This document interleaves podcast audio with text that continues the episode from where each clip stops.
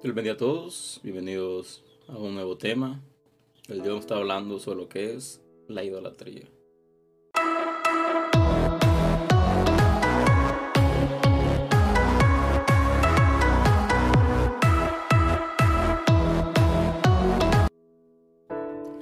Según el diccionario, idolatría dice, se inicia en el vocablo griego e idolatría.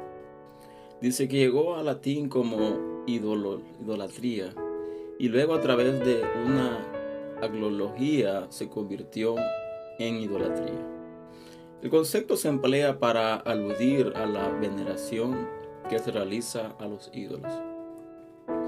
El tema de hoy es un tema bastante complejo, lo cual requiere mucho análisis y indagar en lo que es diferentes aspectos. Eh, nosotros cuando hablamos de idolatría, lo primero que nuestra mente es imágenes, eh, personas adorando imágenes. Pero idolatría va más que eso, va más allá de, adorar imágenes, de rendir culto a imágenes. Muchas veces nosotros eh, adoramos ídolos de carne y hueso también. También vemos que ídolos, según el diccionario, es la representación de una divinidad que se toma como objeto de culto o un individuo que genera una gran admiración y fervor. La idolatría de este, de este modo es la reverencia hacia estas figuras o personas.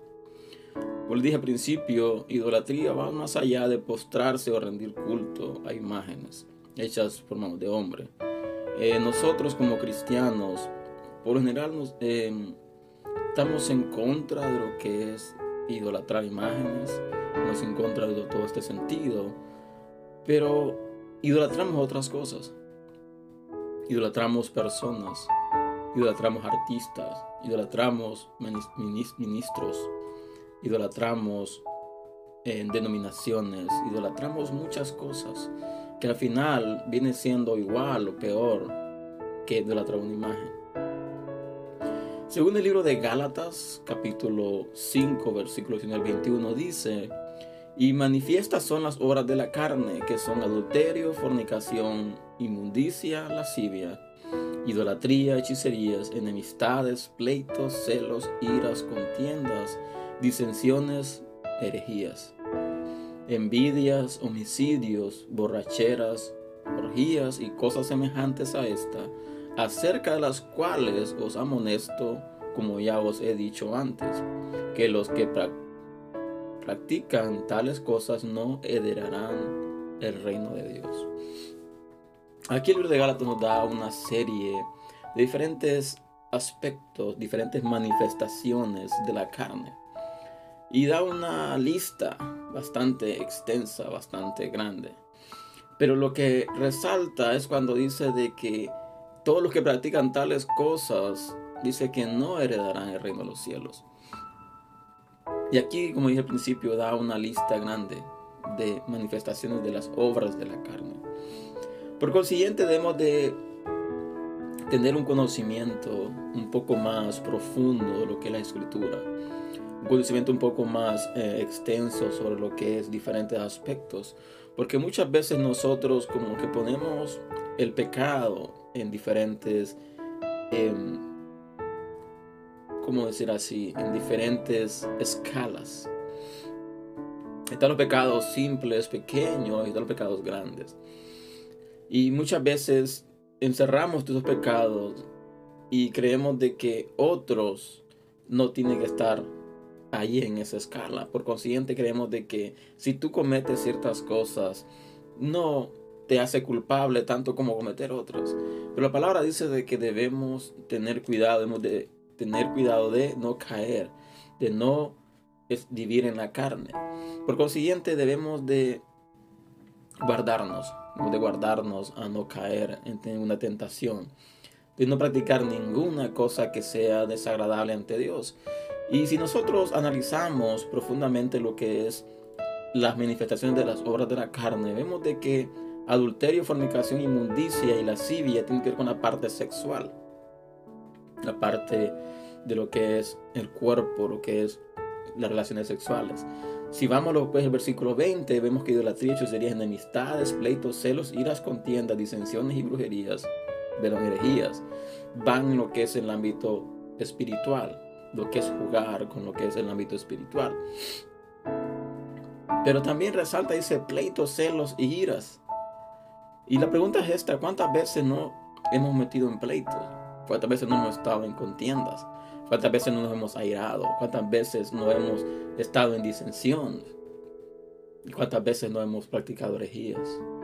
Y si vamos a lo que es el versículo 21, dice envidias, homicidios, borracheras, urgías y cosas semejantes a estas.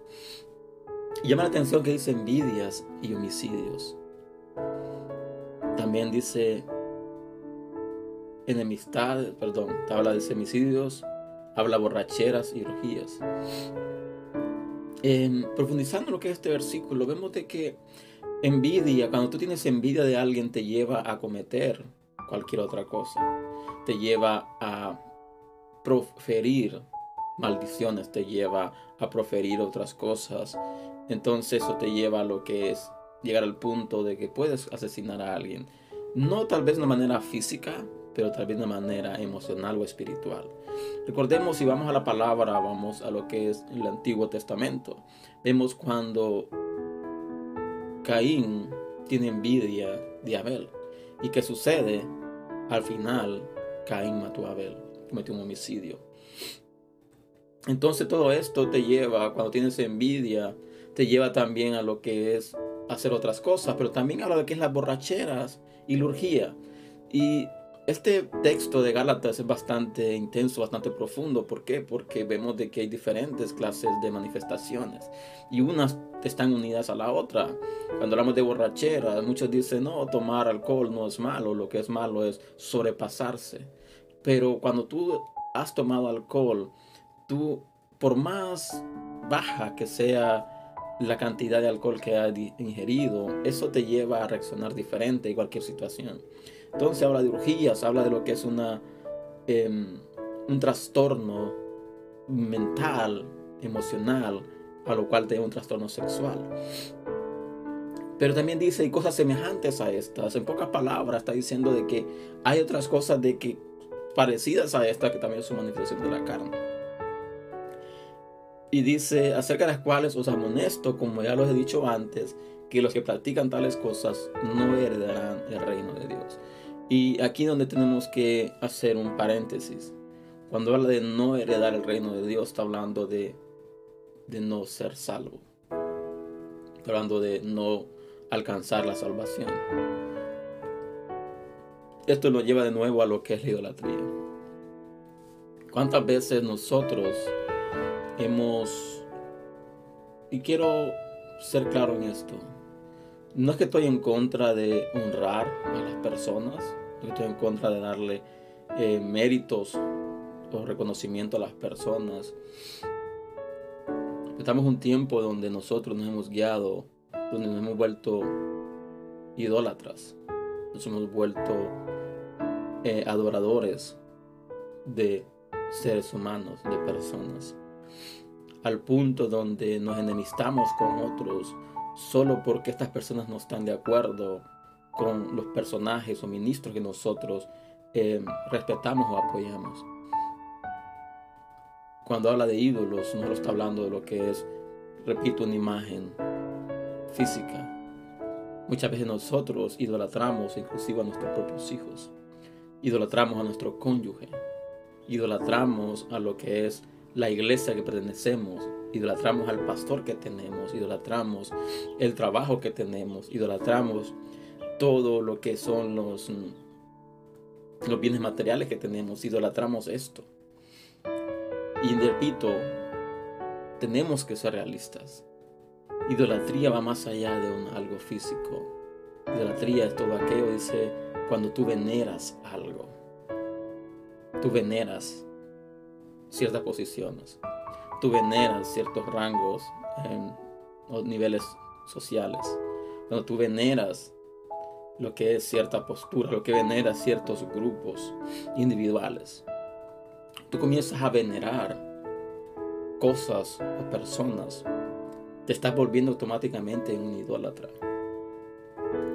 Por eso es necesario que entendamos que debemos de tener cuidado de qué tanta admiración o fervor llegamos a tener en alguien. Y según el segundo concepto de lo que es ídolos, dice, se toma como objeto de culto un individuo que genera una gran admiración y fervor. Si vamos a lo que es el ámbito secular, ¿cuántas personas se afanan de seguir cantantes seculares? ¿Cuántas personas se afanan de seguir em, youtubers? De seguir lo que es em, artistas de cualquier índole, sea deporte, sea en índole de lo que es ciencias, cualquier otra, cualquier cosa, cualquier cuestión que tenga que ver con una persona que despierta admiración. Vemos hoy en día también muchas personas peleándose unas con otras por quién es el mejor, de quién consigue mayores seguidores, quién consigue mayor número eh, de seguidores. Y vemos de que estamos en esta pelea constante de despertar admiración a los demás. ¿Para qué? Para que estas personas den una plestesía en nosotros. Por consiguiente, debemos de tener cuidado de no caer en idolatría. Debemos tener cuidado de no tener una admiración que sobrepase lo que es un límite. Hay un límite para todo. Hay un límite de honra, hay un límite de admiración, hay un límite de amor. Pero debemos tener cuidado de que este límite sea sobrepasado y nos lleve al punto de venerar a las personas, de santificar a las personas, de literalmente, y una palabra bastante fuerte, de ser perros fieles a personas por la admiración o el fervor que esta persona despierta. Tengamos cuidado, porque los tiempos son difíciles. Los tiempos cada día son más difíciles. Y esa palabra que se levantarán hombres ministros, profetas, hombres que van a manifestar cosas, pero que dentro de sí están llenos de cosas que van a querer desviar la fe, van a querer desviar lo que es la mentalidad, van a querer opacar y lavar el cerebro de muchos. Por consiguiente, debemos de tratar de ir en contra de todo aquello que es manifestación de nuestra carne, todo aquello que nos aparta de Dios, todo aquello que nos va a impedir poder pasar a otro nivel mayor. Analicemos nuestra vida. Y repito, no seamos religiosos, no seamos fanáticos en el sentido de poner en estructuras, en columnas, pecados.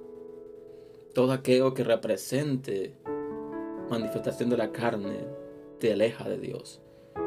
Así que no solo mentalicemos o no nos encerremos en un círculo donde somos perfectos, donde somos santos, solo porque no practicamos ciertas cosas, solo porque no andamos en urgía, solo porque no andamos en fornicación, solo porque andamos en lascivia o inmundicia.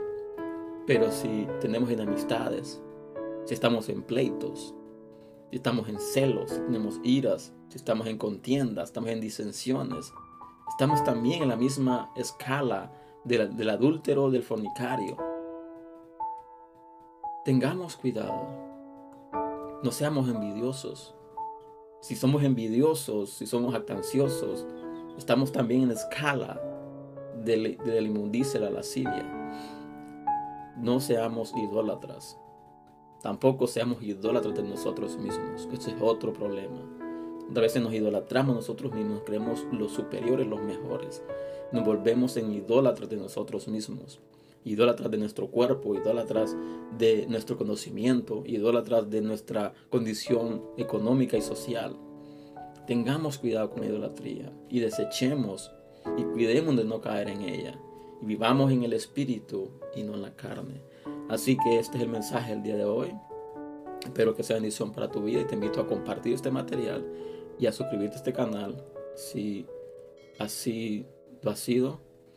Y nos veo pronto con un nuevo video. Que Dios les bendiga y que pasen un excelente día. Hasta la próxima.